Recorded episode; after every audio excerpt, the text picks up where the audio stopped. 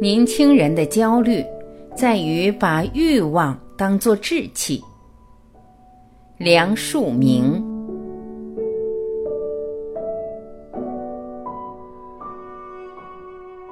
欲望与志气，在这个时代的青年，能够把自己安排对了的很少。在这时代，有一个大的欺骗他或耽误他，容易让他误会或让他一不留心的一件事，就是把欲望当志气。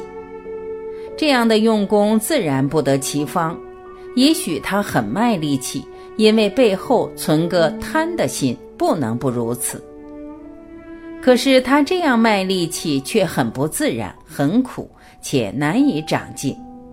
虽有时也会起一个大的反动，觉得我这样是干什么？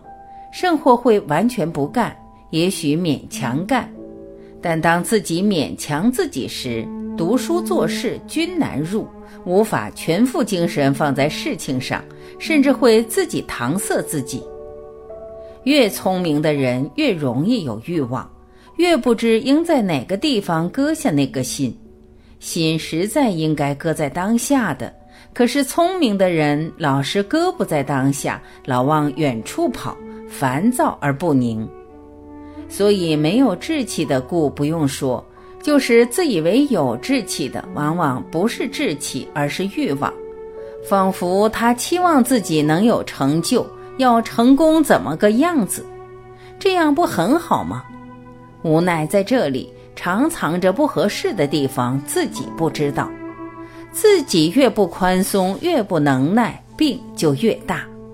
所以前人讲学志气欲望之辩很严，必须不是从自己躯壳动念，而念头真切才是真志气。张衡渠先生颇反对欲望，为民胞物语之心时刻不能离的。自西洋风气进来，反对欲望的话没人讲，不似从前的严格。殊不知，正在这些地方是自己骗自己、害自己。心理的调整，大家来到此地都抱有求学研究之志，但我恳切地告诉大家说，单是求知识没有用处，除非赶紧注意自己的欠缺，调理自己才行。要回头看自己，从自己的心思心情上求其健全，这才算是真学问。在这里能有一点，才算是真进步。调理自己要注意心思与心情两面。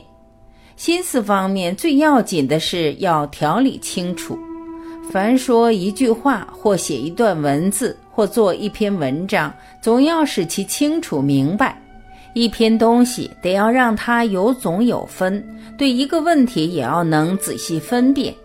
如缺乏条理，徒增多知识是无用的，因为知识是要用条理来驾驭的。这心思之清楚有条理，是与心情有关系的。在心情不平时，心思不会清楚，所以调理心情是最根本的。对心情应注意的有两点。一是懈，一是乱。懈或散懈是一种顶不好的毛病。偶然懈一下，这事便做不好；常常散懈，则这人一毫用处没有，社会上也不会有人去理他。在写日记时的苟且潦草、敷衍对付，都是从懈来。日记写得短不要紧，最不好是存狗偷心理。一有这心理，便字不成字，画不成画，文不成文，苟且随便从散泄心理来，干什么事都不成不像，这就完了。乱或暴乱是心情不平，常是想有点激动，内部失掉均衡和平，容易自己与自己冲突，容易与旁人冲突，使自己与环境总得不到一个合适。暴乱或偏激与散泄相反，散泄无力，暴乱初看似乎有力，其实一样的不行，因其都是一种机械性，都无能力对付外面变化、改造环境。这种无能的、限于机械性的人是可怜的。然则，如何可不限于机械而变成一个有能力的人？这是要在能自觉、不散泄、亦不暴乱，要调理自己，使心情平和有力。这就是改变气质的根本功夫。调理自己需要精神，如果精力不够时，可以休息。在我们寻常言动时，绝不可有苟且随便的心情。而在做事的时候，尤需集中精力，除非不说不做，一说一做就必须集中精力，心气平稳地去说去做。譬如写一篇文章，初上来心很乱，或初上来心气尚好，这时最好平心静气去想，不要苟且从事。如果一随便，就很难得成为一气。所以，我们的东西不拿出则已，拿出来就要使它有力量。诸同学中有的却肯用心思，但在写文章时条理上还是不够，是随便苟且之意，字句让人不易看清楚。有的同学还更差些，这不是一件小事体，这是一个很要紧的根本所在。所以大家要常常回头看，发现自己的缺欠。注意去调理，做事则要集中精力去做，一面需从容安详，一面还要挺然。挺然是有精神，站立得起；安详则随时可以吸收新的材料，因为在这安详悠闲时，心境才会宽舒，心境宽舒才可以吸收外面材料而运用融会贯通，否则读书愈多愈无用。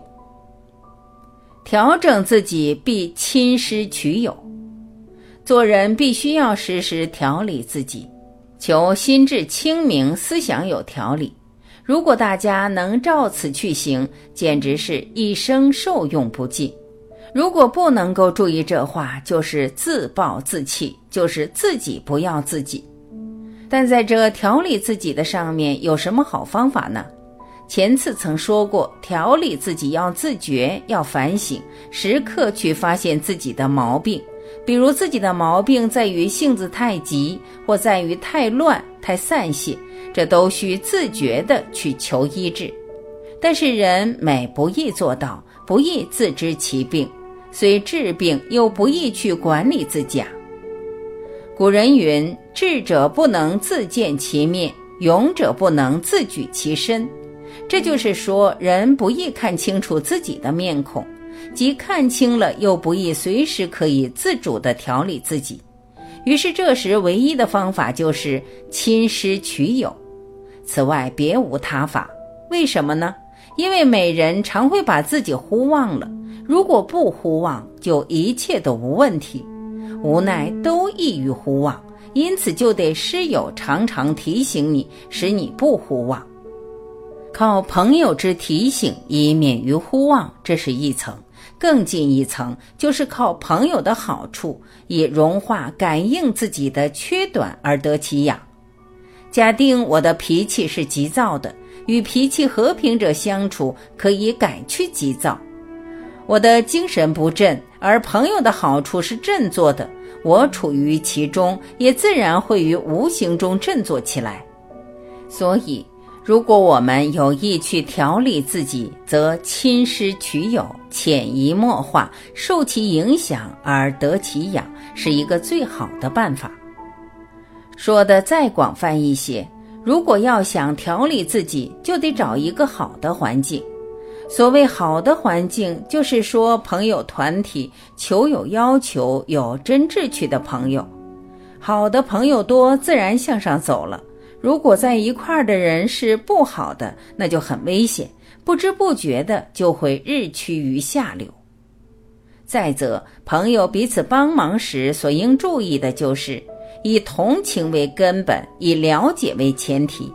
我们对朋友如果是爱护他的，自然要留意他的毛病短处，而顶要紧的还是要对于他的毛病短处，需有一种原谅的意思。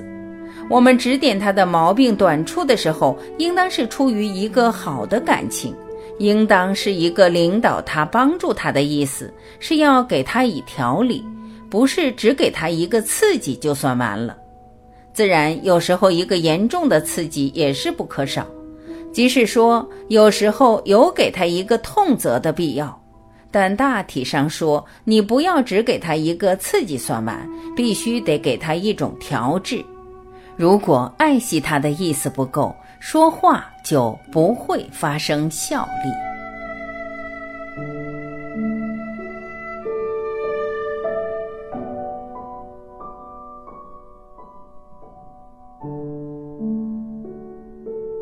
感谢聆听，我是晚琪，我们明天再会。